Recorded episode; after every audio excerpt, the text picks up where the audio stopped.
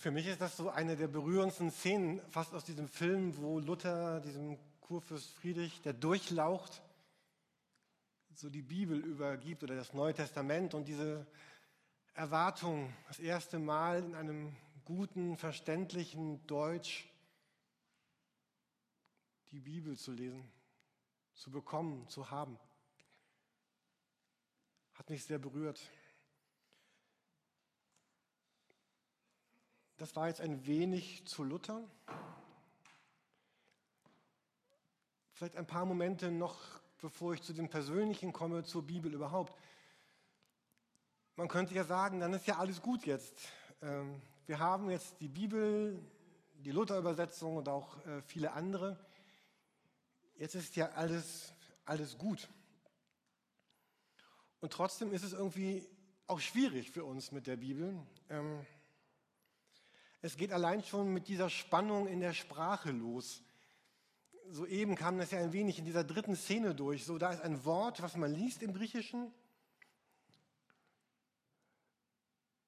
Aber ich weiß gar nicht, was es genau heute bedeutet. Es kann, es kann Liebe bedeuten, es kann Lust bedeuten, es kann Verlangen bedeuten, es kann Leidenschaft bedeuten. Welches Wort nehme ich denn jetzt dafür, wenn ich die Bibel übersetze? Und die wenigsten von uns können sie auf Griechisch lesen. Einige können das, genau. Ein bisschen Nicken gibt es, aber die meisten von uns können das nicht. Oder dieses Problem mit der Grammatik, auch im Deutschen. Ich finde, dass zum Beispiel der Genitiv ist wirklich schwer. Wenn ich jetzt sage, das ist Jürgens Buch, was heißt denn das? Gibt es Antworten? Also, ihr dürft euch heute dreimal beteiligen. Jürgens Buch, was, was heißt das für euch? Mein Lieblingsbuch. Was kann es noch sein? Das Buch, was mir gehört? Was ich geschrieben habe? Hm? Was? Wonach ich lebe? Ähm, hat schon jemand gesagt, dass ich es geschrieben habe? Ich habe gerade den, genau, also Jürgens Buch kann, kann vier Dinge bedeuten. Es kann das Buch sein, was ich geschrieben habe. Sehr unwahrscheinlich, ich habe keins geschrieben. Das ist ein Buch, was mir gehört, was ich vielleicht Manfred geliehen habe und Gisela fragt ihn, was ist das für ein Buch? Ja, das ist Jürgens Buch. Habe ich von Jürgen ausgeliehen. Oder Manfred sagt, das ist Jürgens Buch. Er hat es mir geschenkt, dann ist es deins. Oder das ist das Buch, was bald rauskommt. Es handelt von Jürgen, also meine Biografie. Und wenn ich jetzt lese Jürgens Buch, wissen wir gar nicht, was damit eigentlich gemeint ist. Wer letzten Sonntag in der Predigt hier war, hat Mark Winkelhöfer über diesen Vers Römer 1, Vers 17 gesprochen. Falls ihr eure Bibeln dabei habt, könnt ihr ihn gerne aufschlagen. Römer 1, Vers 17. Hier liegen Bibeln aus. Ihr dürft reinschauen, Seite 839 links unten. Römer 1, Vers 17. Da steht, die Gerechtigkeit Gottes wurde gezeigt. Genitiv. Und wir wissen erst einmal gar nicht, was bedeutet das, die Gerechtigkeit Gottes. Ist das Gottes Art, Gottes Wesen? Ist das die Gerechtigkeit, in der Gott mir begegnet? Und das war ja das, wie Luther das zuerst gesehen hat, also eine fordernde Gerechtigkeit, wo ich, wo ich niemals genug sein kann. Und Luther war verzweifelt, weil er dieser Gerechtigkeit nicht entsprach. Oder ist das eine Gerechtigkeit, die Gott mir schenkt, damit ich jetzt selber gerecht bin und dann die Erlösung habe? Das war ja die Entdeckung von Luther, dass das diese, dieser dritte Genitiv war? Oder ist es drittens eine Art, wie ich mit euch um, mit jemandem umgehe? Dem Friede kommt mir komisch nachher, aber ich gehe mit Friede um in der Gerechtigkeit Gottes, also so wie Gott vielleicht mit ihm umgehen würde. Nicht, dass ich Gott bin, aber ähm, und das macht das mit der Bibel gar nicht so einfach. Wenn ihr jetzt in eure Bibel reinschaut, was da steht in Römer 1, Vers 17, Vielleicht habt ihr eine Elberfelder Bibel vor euch liegen, die versucht das sehr wörtlich zu übersetzen, denn die Gerechtigkeit Gottes wurde offenbart. Oder ihr habt eine Lutherbibel mitgebracht, Römer 1, Vers 17. Da seht ihr, dass Luther das gar nicht so wörtlich übersetzt hat, sondern dass er diesen Genitiv schon gedeutet hat. Er, er schreibt nämlich, denn darin wird offenbart die Gerechtigkeit, die vor Gott gilt. Das steht im Griechischen gar nicht aber er hat das reingeschrieben, weil er diesen Genitiv erklären wollte. Und wenn ihr in den Bibeln hineinschaut, die hier liegen, Das sind so Übertragungen, die haben daraus zwei ganze Sätze gemacht, um zu erklären, ähm, was mit diesen, diesen einfachen beiden Worten im Griechischen gemeint ist, diese Gerechtigkeit Gottes. Ich hatte vor einiger Zeit mal gepredigt über griechische Partizipien. Da weiß man nie, dieses kommend, gehend, hüpfend, singend, springend. Vielleicht wart ihr da. Da weiß man oft nicht genau, sind die früher, heute oder morgen. Ähm, und die Bibel ist so geschrieben wie die nächste Folie. Kann jemand den Satz vorlesen? Das ist jetzt Deutsch. Das ist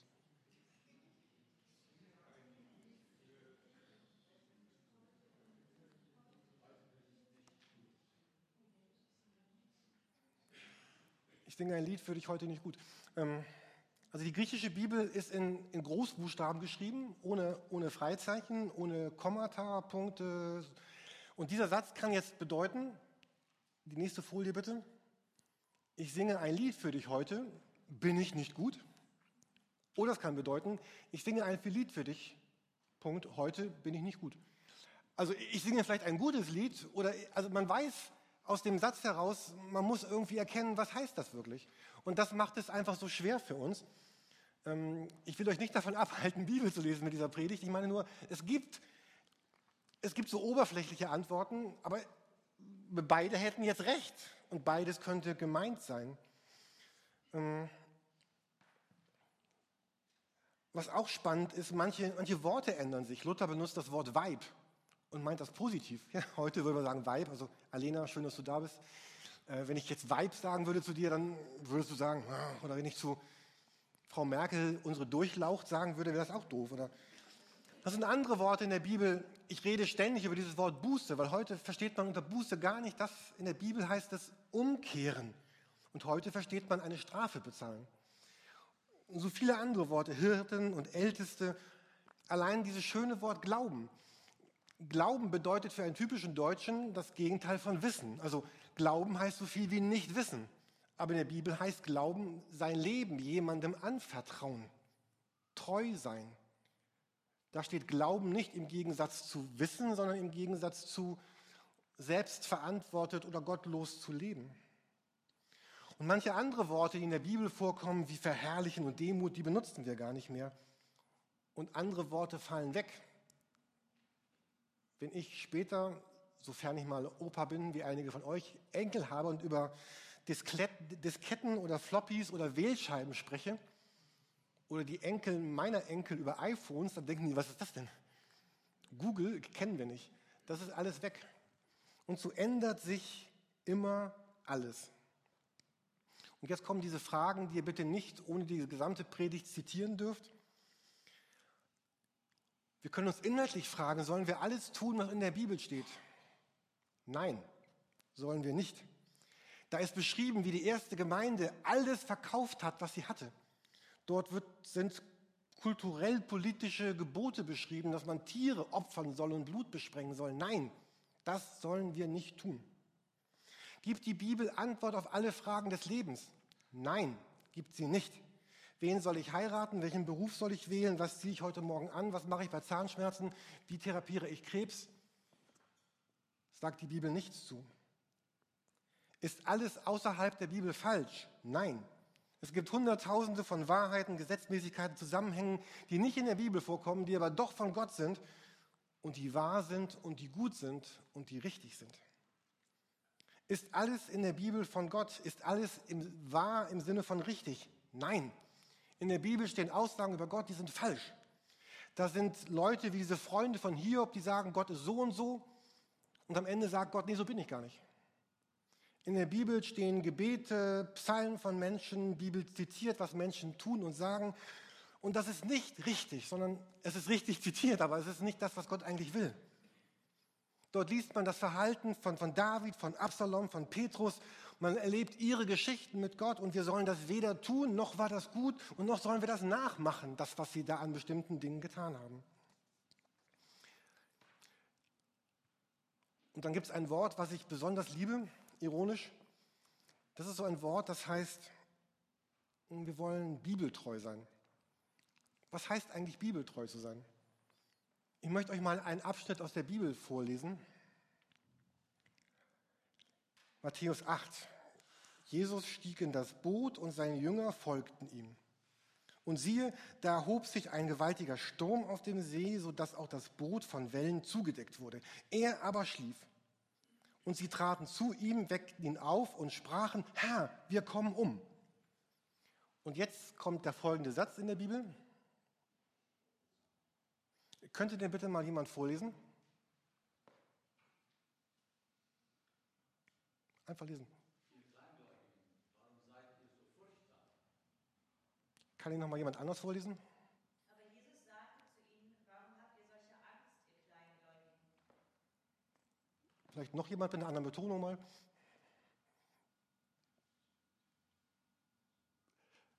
Also ich kann diesen Satz verschieden vorlesen. Ich kann sagen, wir wissen gar nicht, was hat denn Jesus gesagt? Er hat gesagt, das, aber hat er gesagt, ihr Kleingläubigen, warum seid ihr so furchtsam? Oder hat er gesagt, ihr Kleingläubigen, warum seid ihr so furchtsam? Ihr Kleingläubigen, warum seid ihr so furchtsam? Wir wissen überhaupt gar nicht, wie Jesus diesen Satz gesagt hat. Und was ich damit sagen möchte, ist, wir können nicht mal ein Stück Bibel bibeltreu vorlesen, weil wir nicht dabei waren. Aber wir lesen die gesamte Bibel und bekommen ein Bild davon, wie Jesus mit anderen Leuten gesprochen hat. Und ich vermute, dass Jesus gesagt hat, ihr Kleingläubigen, warum seid ihr so furchtsam? Aber ob Jesus das genauso gesagt hat, wie sich das Jürgen Oppenheim hier vorstellt, ist überhaupt gar nicht gesagt.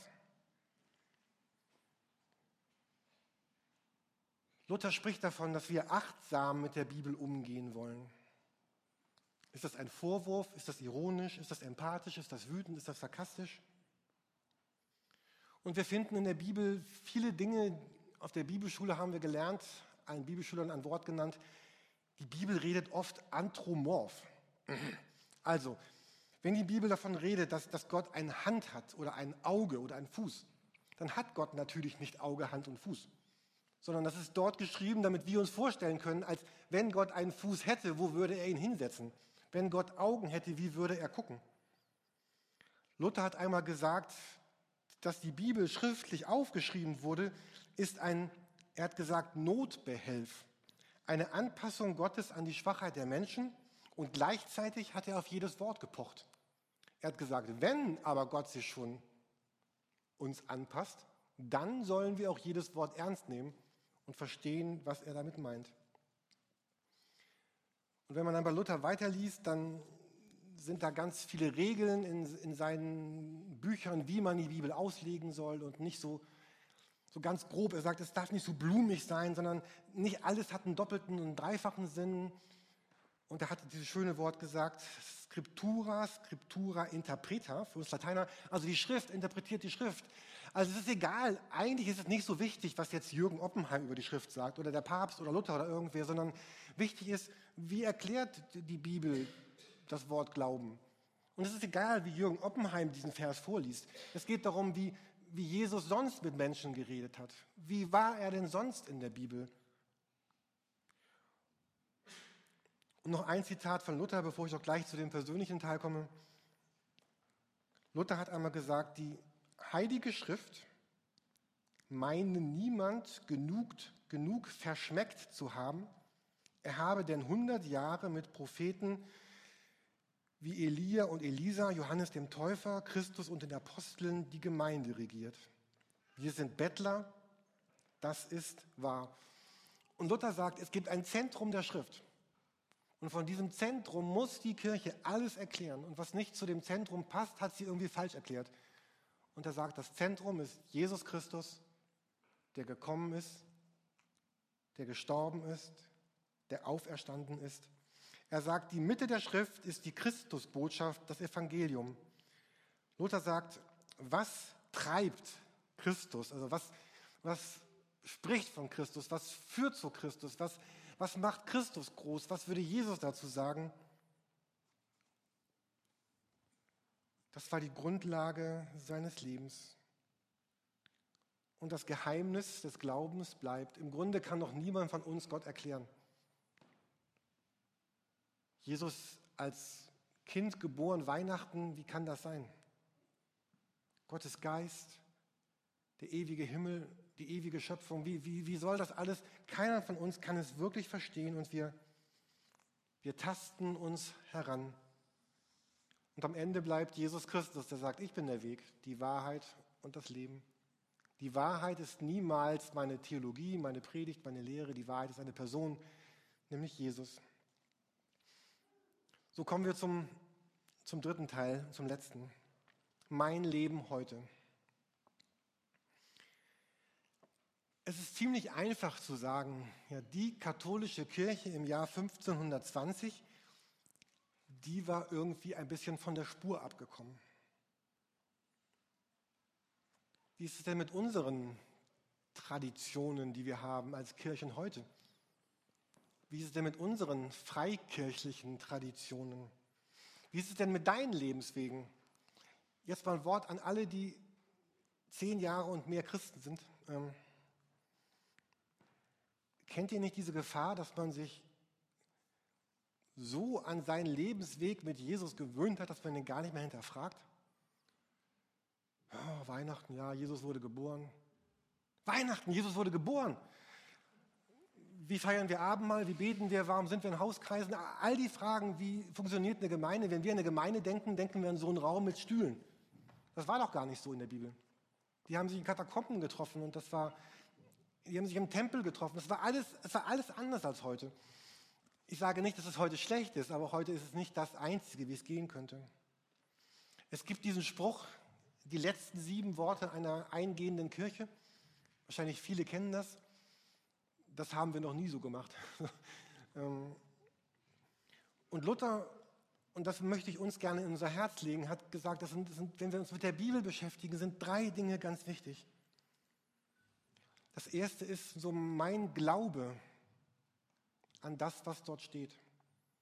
Und nicht im Sinne von, ich halte das für wahr, sondern im Sinne, ich vertraue dem mein Leben an. Es geht nicht darum, dass wir glauben, dass Jesus diesen Satz genauso gesagt hat, in Klammern, was ich übrigens glaube, aber das ist gar nicht so wichtig. Wichtiger ist die Frage, was heißt denn das jetzt für mein Leben? Wenn Jesus mir sagt, hör mal Jürgen, warum bist du denn noch so furchtsam? Und das Zweite ist, was Luther gesagt hat, dass, dass dass die Schrift immer von Gott zu mir kommt. Gott spricht uns an. Gott will Gemeinschaft mit dir. Und deswegen will er, dass du in die Bibel reinguckst und sie liest und dich mit ihr beschäftigst. Es geht nicht um ein christliches Programm, weil Christen lesen ja die Bibel und nicht die Bildzeitung. Ähm, ich lese manchmal beides. Ähm, sondern es geht darum, dass wir, dass Luther sagt, es geht um diese Gemeinschaft. Nicht wir kommen zu Gott, sondern Gott kommt zu uns. Und Luther war als drittes ganz wichtig, die Bibel gestaltet und hat Kraft und verändert was. Sie will was, sie will was tun. Und der Sinn dieser Predigt heute Morgen ist, dass wir vielleicht für uns ganz persönlich zum ersten Mal oder neu oder wieder das zu packen, fassen, sagen, ich will das glauben, was in der Bibel steht, auch wenn es unglaublich ist. Und ich will, dass es eine, eine Beziehung zu Gott auslöst und, und gestaltet und prägt. Und ich, und ich will erwarten, dass da eine Kraft drin ist. Ich dachte, gestern ist das jetzt vielleicht alles ein bisschen theoretisch. Ich habe wieder angefangen, Bilder zu malen und äh, ihr kennt die hohe Qualität meiner Bilder. Äh, genau. Das bin ich, also schematisiert. Ne? Ähm, wer war das? Und in mir ist ein Herz, Verstand, Willen und Gewissen. Ihr könnt auch andere Worte nehmen. Ich hänge nicht daran, dass das die vier einzigen sind. Ihr könnt auch andere formulieren. Luther zum Beispiel sagt, dass das Wichtigste in der Gottesbegegnung ist das Gewissen. Wir sagen vielleicht euer Herz, Verstand, Wille, Gewissen. Lasst uns darüber nicht streiten, aber das ist alles da. Mein, mein Gefühl, mein Verstehen und mein Wollen und mein Empfinden über, wo redet Gott zu mir. Und was jetzt die Bibel ist, das ist das zweite Bild, dass, dass Jesus durch die Bibel das ansprechen möchte. Ich schaue in die Bibel rein oder ich, ich, ich lese sie oder ich höre sie oder ich, ich singe sie oder was immer ich tue. Ich und das spricht mein Herz an, mein Verstand, meinen Willen und mein Gewissen. Ein Bild weiter. Und gleichzeitig spricht mich auch ganz viel anderes an, nämlich Menschen, also vielleicht ihr, Umstände, Erfahrungen, Eindrücke, Träume, Erlebnisse, da kann man auch ganz viel hinschreiben. Und all das spricht in mein Leben. Jesus durch die Bibel in mein Herz, in mein Verstand, in meinen Willen, in mein Gewissen. Menschen, Umstände, Erfahrungen, meine, mein Körper spricht auch zu mir. Also bin ich fit, bin ich weniger fit. Und dann geschieht etwas dadurch. Das ist das nächste. Und das, was in mich hineinkommt, das prägt das, was ich dann tue. Das prägt, wie ich lebe und das prägt, wer ich bin. Ich hatte eben gesagt, es ist einfach, sich den Lutherfilm anzugucken und zu sagen, ja, die Kirche damals, die hat es nicht ganz drauf.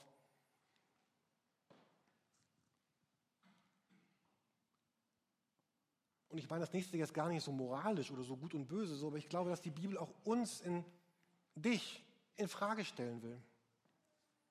Hör mal, Jürgen oder ich nenne jetzt keinen Namen von euch, ich meine euch alle. Ähm, ich möchte dich mal in Frage stellen, wie du eigentlich lebst. Und liebe Gemeinde, Torstraße, ich möchte euch auch gerne mal in Frage stellen, wie ihr lebt, wie ihr tickt, was ihr tut, wofür ihr euer Geld ausgebt, wie ihr Abendmahl feiert, wie ihr, egal was. Ich, ähm, ich möchte mal mit euch darüber reden, ausgehend von der Bibel. Und es ist nicht, so, ist nicht so wichtig, wie ihr das früher gemacht habt oder wie es die Nachbarkirche macht oder wie es andere Kirchen tun, sondern ich will mit euch reden, und dürfte Jesus noch unsere Gemeinde in Frage stellen? Dürfte er aber auch dein privates Leben in Frage stellen? Wir haben Gewohnheiten, wir haben Rituale, unser Leben irgendwie eingerichtet. Manches ist gut und hilfreich und anderes ist überhaupt nicht hilfreich. Da sind Werte, da sind Entscheidungen. Ich möchte nicht, dass wir Menschen werden, die nichts mehr mutig tun, weil sie alles in Frage stellen.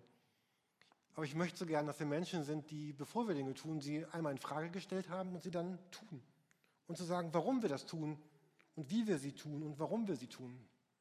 Da geht es um den Beruf, den du ausübst und wie viel Zeit und Kraft in deinem Leben der nehmen darf.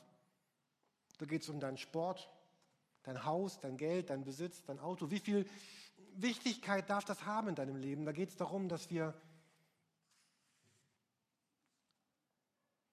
na, wie sage ich das positiv, also irgendwie diesen Gedanken, wenn die Mitte der Bibel ist, der Gebote, wenn Gott sagt, äh, liebe Gott von ganzem Herzen und deinen Nächsten wie dich selbst, dann, dann geht es immer darum, dass es irgendeine Form finden muss. Also es ist ja super peinlich, wenn ich sage, ich liebe euch alle, aber ich handle so, als wärt ihr mir völlig egal. Es muss irgendeine Wirklichkeit finden. Es muss irgendeine Form finden. Und ich, ich wünsche mir, dass wir Formen finden, die, die gut sind. Und mich hat das so berührt, wie dieser Friedrich die, die Bibel in Empfang genommen hat, so ganz, ja, so ganz achtungsvoll. Kann ich mein Geschenk jetzt haben? Und ich, wir haben uns daran gewöhnt. Dieser Saal ist voll mit Bibeln und zu Hause habt ihr wahrscheinlich fünf oder zehn oder zwanzig, keine Ahnung, oder vielleicht auch keine. Wenn ihr keine habt, dann nehmt bitte eine mit, dann habt ihr wenigstens eine. Die sind auch zum Mitnehmen gedacht. Und dann, was das für, eine, für ein Vorrecht für uns ist, in eine Bibel reinzuschauen, in, in, in unserer Sprache, mit, mit Worten, die wir heute benutzen, die einfach da ist. Im nächsten Jahr werden wir wieder so Bibelabende anbieten, Bibelleseabende. Wir wollen uns einfach zusammensetzen in regelmäßigen wöchentlichen Abständen, um, um Bibel zu lesen und reinzugucken. Ich lade euch ein, dazu zu kommen. Wenn ihr in Hauskreisen seid, wir, wir wünschen uns so sehr, dass jeder in, in einem Hauskreis, in einer, in einer kleinen Gruppe ist. Einer der vier wichtigen Dinge ist, dass wir in die Bibel reinschauen. Vielleicht lest ihr die Bibel auch selber, was total schön ist. Und wenn ihr noch gar nicht Bibel gelesen habt, dann fangt einfach mal an. Es gibt einen ersten und einen zweiten Teil, das Alte und das Neue Testament beginnt einfach mit dem Neuen Testament. Im Alten Testament gibt es manche Teile, die sind ein bisschen mühsam zu lesen. Nicht, dass man es nicht lesen sollte, aber beginnen sollte man damit vielleicht nicht. Und dann lest euch durch, was diese Evangelien, was da über Jesus steht. Und nochmal ein Wort für die, die schon viel Bibel gelesen haben in ihrem Leben. Es gibt so einen netten Brief, äh, im Philipperbrief sagt Paulus so ganz nett zu den Leuten, hört mal, vielleicht habt ihr noch gar nicht alles verstanden, aber lebt doch einfach schon mal das, was ihr verstanden habt. Und wenn ihr lebt, was ihr verstanden habt, dann wird Gott euch alles andere noch erklären. So, das ist der Schlussgedanke meiner Predigt heute. Ist, es ist nicht die wichtigste Frage, ob alles, was ich in meinem Leben tue, richtig ist oder richtig war, weil vieles in meinem Leben war nicht richtig, was ich getan habe. Und die wichtigste Frage ist, lebe ich aber nach bestem Wissen und Gewissen und nach bestem Erkenntnisstand und nach bester Fähigkeit, lebe ich das, was Jesus mir gezeigt hat? Ich finde es nicht so schlimm, wenn Menschen Fehler machen, aber mich nervt es, wenn wir diese Fehler schönreden. Ich finde es völlig verständlich, dass Menschen Sünden begehen, um dieses kirchliche Wort nochmal zu benutzen. Aber ich finde es blöd, wenn wir dann heucheln und so tun, als wäre nichts und irgendwie hart werden gegen andere, die vermeintlich noch schlimmer leben. Und ich finde es überhaupt gar nicht schlimm, wenn wir uns irren. Aber ich finde es schlimm, wenn wir so eine Haltung vermitteln würden, wie ich bin korrekturresistent. Und ich möchte uns herausfordern, mit dieser Predigt neu in diese kostbare Bibel reinzugucken, sie zu lesen und zu sagen, Herr, ich freue mich über jede Bestätigung und ich möchte mich ansprechen lassen von dir. Und ich möchte es lernen, Jesus zu lieben. Ich möchte es lernen, mit ihm zu leben.